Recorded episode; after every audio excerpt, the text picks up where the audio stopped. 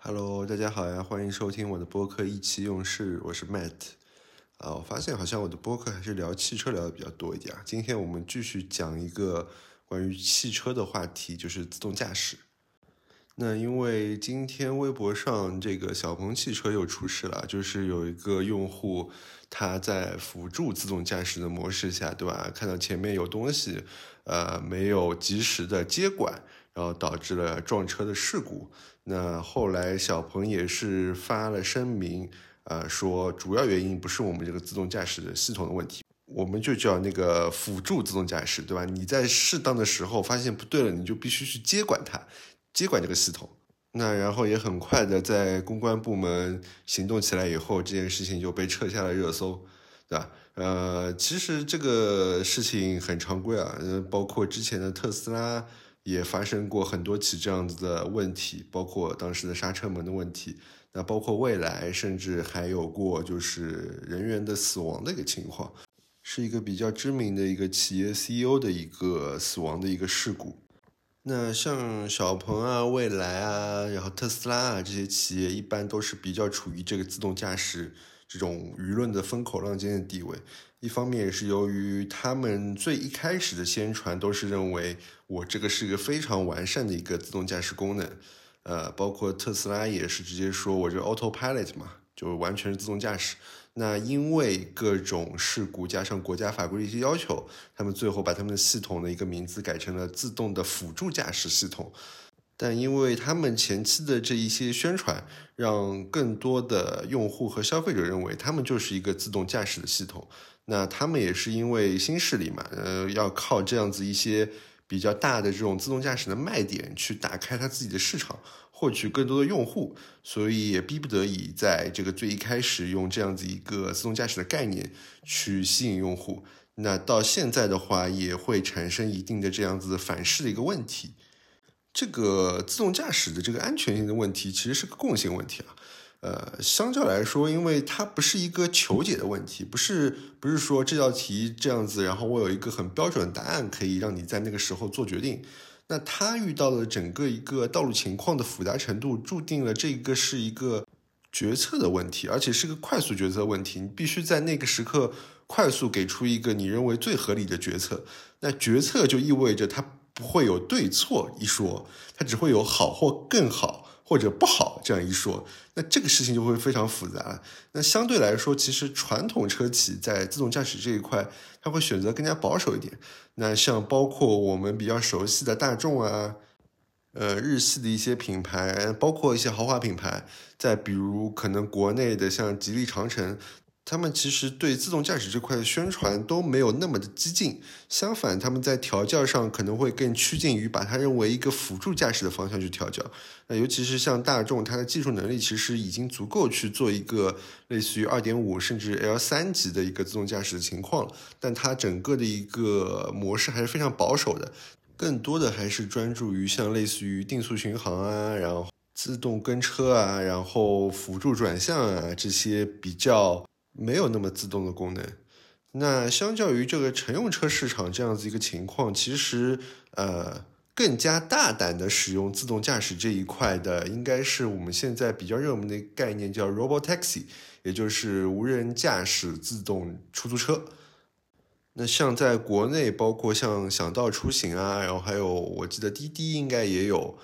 正在试运行这种自动驾驶的这种无人出租车，当然啊，因为这个国内的这个法规的要求规定，所以其实这样的自动驾驶的这个出租车，它还是有一名安全员坐在主驾驶位，确保在一些紧急情况能够对这个车辆进行一个接手。那相较来说，在美国这种对吧，宣传这种自由民主，所谓自由民主的这种资本主义国家，这个事情就开放了许多。那前段时间，通用的 Cruiser 这个无人驾驶 Robotaxi 的项目，在美国旧金山地区也展开了它的这个运行。然后非常屌的一点就是，它里面是真的没有人的。呃，我在 B 站上也看到过有人去体验，就是真的是自动的这个车跑到你面前，然后你上车坐在后排，然后点击确定以后，那个车就自己往前开，然后送到你指定的目的地，就全程是没有任何其他的安全员在这个车上的，甚至比较搞笑的是，就是有一次美国的这个警察发现这个路上这个车没开前前前大灯，在晚上的时候，然后他们就把这个车拦停了，然后发现这个车上怎么没人，然后就回去就回到自己警车那边去查阅这个情况怎么处理，然后在这个时候这辆车自己开走了，然后后来警察还是重新把它逼停了下来。那我个人虽然觉得这种不配安全员的行为确实有点危险啊，但我个人在内心深处还是对这种自动驾驶不应该有人去接管这样一件事情，还是觉得是比较赞同的。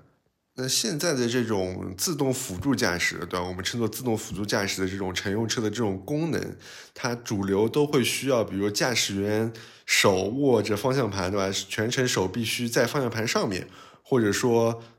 弄一个免责声明，对吧？说你如果不在危机时候自动驾驶，那这个不是我们车的问题，是你驾驶员没有好好集中注意力。我觉得这件事情就非常 ridiculous 啊！觉得这个。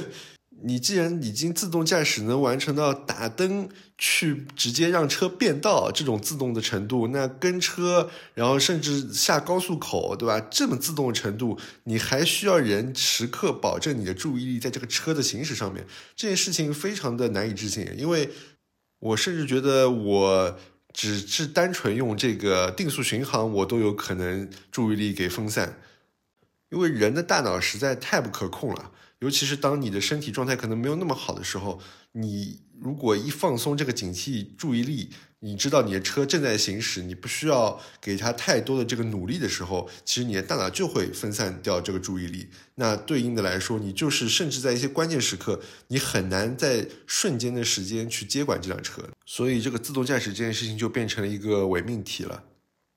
当然，这个是指的是现在的这种 L 二点五到可能是 L 三吧这种级别，大家宣传的这种自动辅助驾驶的这种功能。那真正的能够做到全程不需要人接管的这种自动驾驶，那它所面临的一个终局到底会是什么样的情况？那我理解，它到最终会是一个哲学问题。我们从三个方面来分析一下。那首先第一个就是大家应该知道有一个非常著名的道德问题，就是哈佛大学有一个课程当中讲到的，就是说当面前有个铁轨，对吧？轨道上有三个人在那边，然后你的车如果这样经过的话，就会撞死这三个人。但是你可以选择改变这个车的行驶方向，往另外一个轨道。那个轨道上只有一个人，那你会不会出于一个希望更少的人牺牲的一个？目的去改变这个轨道，还是说你觉得那个在非使用轨道上的人，如果这样被撞死是很无辜的，那你就直接不改变这个轨道？那这是一个非常值得探讨的道德的问题。那其实人类甚至都没有办法在这种时候做出一个呃比较正确的一个道德性的判断，因为每一个人他的自身的哲学体系是不一样，他对世界观的理解、道德观都是不一样的。那人类都无法解决的问题，你怎么能够让机器去解决，对吧？那这就牵扯到一个共识的问题，你必须给所有的车辆有一个统一的共识，或者说是原则，来确保所有的汽车都会以一个相同的共识或者道德标准来执行它的这个自动驾驶的这个策略判断。因为我们前面说过了嘛，这不是一个求解的问题，它没有个正确答案，它只有一个好或更好的一个答案的这样一个问题。那同样的，当发生的事故的时候，那这个法律责任由谁来负责，对吧？如果有人用这个自动驾驶的这个汽车去做不好的事情，违反法律道德的事情，那比如说他用自动驾驶汽车去杀人啊，那我们怎么可以判定说他这是一个谋杀的行为，或者说这是由于汽车自动驾驶造成的一个结果？你怎么去界定，对吧？你肯定是要有一个原则，能证明说这个自动驾驶汽车它是因为自身的设计问题，所以导致它做这样选择，而不是人为进行的操控。那这件事情就会变得复非常复杂，它可能牵扯到一个整个社会的一个价值体系的一个重塑。所以在这个层面上，它需要解决一个自动驾驶汽车怎么与世界进行一个相处的一个世界观融合的一个哲学问题。那第二个就是自动驾驶汽车，它要面临的是和道路、和人类，包括和它的同类，也就是自动驾驶车辆或者人为驾驶的车辆的一个道路协同的这样子一个事情，这个是自动驾驶汽车必备的一个连接方式，就它必须和其他的车辆有所沟通，和道路有所沟通，和当中的行人有所沟通，否则单靠它的传感器、雷达、摄像头，我认为是没有办法完全覆盖所有的可能性场景的。就比如比较常发生的前方道路突然有一个障碍物，那雷达和摄像头没能识别到，因为某些原因，那它可能自动驾驶汽车就撞上去了，对吧？但如果它能跟道路进行协同的话，那道路的信号告诉它前方这个地方是有一块危险区域的，那它就可以躲避到这一块区域。那在这个情况下，它和所有的呃道路参与者之间的协同。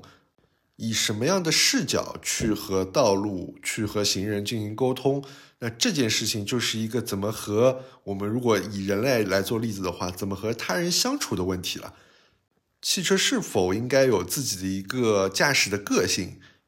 它是否在收到一些反馈的时候，能够根据每一次不同的情况，给出它不同的见解，或者说对道路的理解，然后再决定它的自动驾驶的一个策略？那这个事情就变得非常复杂。那我理解，以深度学习的这个方式来说，它有可能是能解决这个和他人相处的这个哲学问题。那前面两点，一个是与世界的这个相处模式，另外一个是与周边的相处模式。那最后一点，我认为它面临的一个哲学问题，就是怎么和自己去进行一个相处。也就是说，他如何在不停的这个驾驶数据的累积、驾驶里程的这样积累当中，能够形成一套他自身的一个驾驶的一个哲学。我个人的认为啊，这个只是个人观点啊，一个好的自动驾驶系统。它自身应该是有一套更接近于东方的一个哲学体系，它应该是克制的、中庸的，然后追求平衡的一种模式。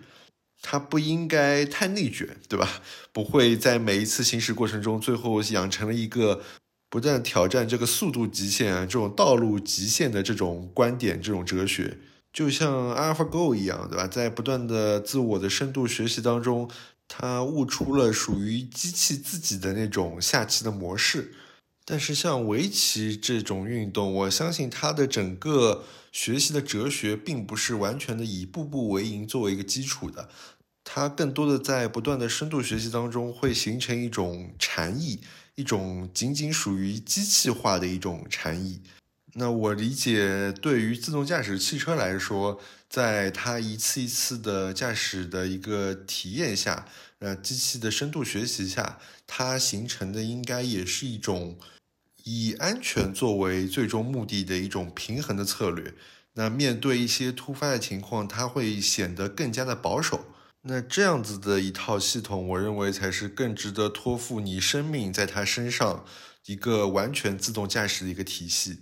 所以，其实更完整的一个自动驾驶，我们认为 L 五级的全自动驾驶的这样子一个系统，我认为就是要解决这三个哲学问题，啊？怎么和世界相处？怎么和他人相处？那怎么和自己相处？所以，自动驾驶的这个终局，就你要解决哲学问题，寻找到一套属于自动驾驶自己的哲学，好吧？这个就是我今天的一些小的观点。呃，那欢迎收听我的播客，意气用事。那我们明天再见，拜拜。